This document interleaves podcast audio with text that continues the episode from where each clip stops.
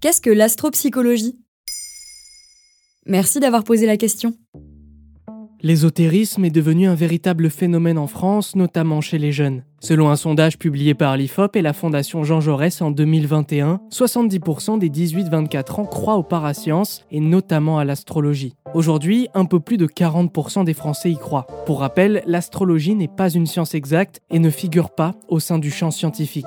Malgré tout, elle s'est démultipliée en six courants populaires. Ces derniers touchent tous les domaines humains et la santé mentale n'y échappe pas. L'astropsychologie, aussi appelée l'astrocoaching, est un concept assez nouveau en France. Il s'agit d'une discipline de développement personnel qui s'appuie sur la psychologie et les thèmes astro.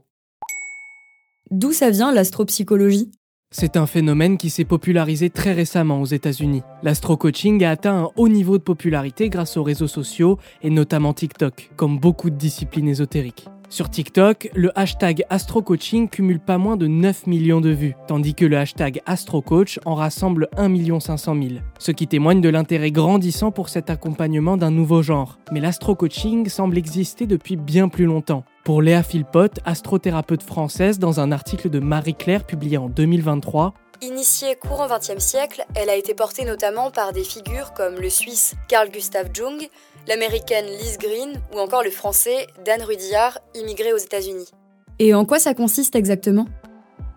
Contrairement à une psychothérapie classique, les personnes qui consultent les astrocoachs ne viennent pas forcément avec une problématique. C'est notamment pour cela que les thérapeutes commencent par le thème astral du patient. L'astropsychologie s'intéresse aux différentes facettes de la personnalité de chacun pour proposer un accompagnement thérapeutique. L'objectif est de retrouver un équilibre entre les différents archétypes de sa personnalité. Selon Juliette Allais, astrothérapeute dans un article de Psychologie Magazine, les planètes sont appréhendées comme les personnages d'une troupe de théâtre, en interrelation les uns avec les autres, chacun étant relié à une fonction psychologique. Par exemple, le Soleil représente le père s'il est associé à Saturne. C'est un père ressenti comme frustrant, cassant ou rigide.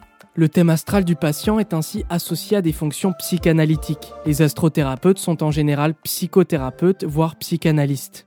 Mais comment peut-on être sûr que ce n'est pas une arnaque?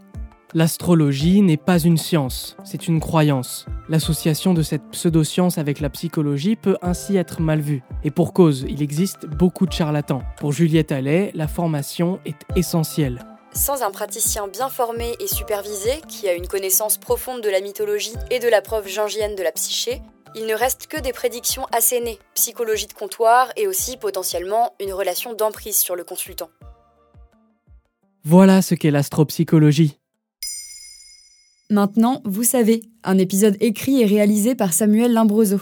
Ce podcast est disponible sur toutes les plateformes audio. N'hésitez pas à répondre au sondage du jour sur Spotify et si cet épisode vous a plu, vous pouvez également laisser des commentaires ou des étoiles sur vos applis de podcast préférés.